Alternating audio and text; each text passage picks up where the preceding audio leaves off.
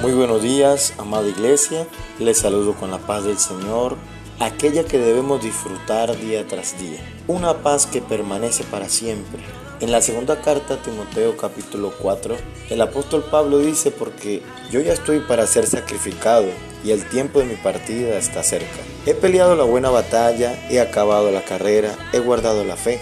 Por lo demás, me está guardada la corona de justicia, la cual me dará el Señor, juez justo, en aquel día, y no solo a mí, sino también a todos los que aman su venida. A todos nos gusta vivir y deseamos tener muchos años aquí en la tierra, pero lo cierto es que un día vamos a morir, por más que nos aferremos a esta vida. Debemos entender que solo estamos de paso, y Dios quiere que el tiempo que estemos aquí lo disfrutemos al máximo. Una de las formas de hacerlo es vivir en paz, sin turbarnos y sin acelerarnos corriendo de un lado a otro, sin un significado. Vivir en paz no se trata de tiempos de quietud o de no hacer ninguna actividad. Para el apóstol Pablo, vivir en paz era pelear la buena batalla, acabar la carrera y guardar la fe. La vida es como una batalla, algunas veces se gana, en otras ocasiones se pierde, aunque la disposición de Dios es que ganemos y puso todo a nuestra disposición para que así sea. Batallamos contra nuestros deseos pecaminosos, contra las ofertas deshonestas de este mundo, contra las fuerzas del maligno, pero en cada una de estas batallas podemos triunfar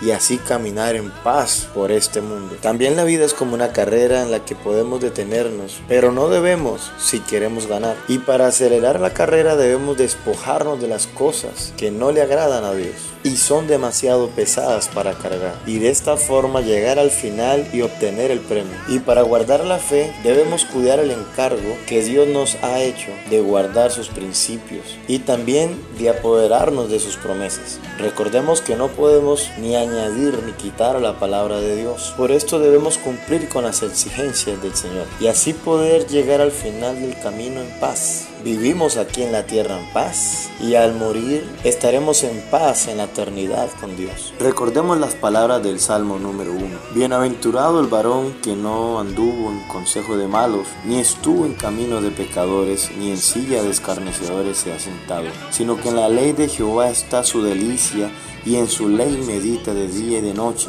Será como árbol plantado junto a corrientes de aguas que da su fruto en su tiempo y su hoja no cae, y todo lo que hace prosperará. No así los malos que son como el tamo que arrebata el viento, por tanto, no se levantarán los malos en el juicio, ni los pecadores en la congregación de los justos, porque Jehová conoce el camino de los justos, mas la senda de los malos perecerá. Oremos. Padre amado, en el nombre de Jesús te pedimos en esta mañana que nos ayudes a guardar la fe, a atesorar tu palabra, a respetarla, a honrarla, Señor, en todo momento. Ayúdanos a hacerte fiel al cumplimiento de tus preceptos para no desviarnos de ninguno de ellos, Señor, y siempre ir en el camino de la senda de la verdad. Ayúdanos, Señor, a permanecer fiel, peleando la buena batalla en medio de este mundo. Que todo lo que hemos reconocido tu sacrificio podamos esperar con anhelo tu venida, donde todo lo que nos agobia en este mundo cesará en tu presencia, Señor y podemos adorarte por la eternidad.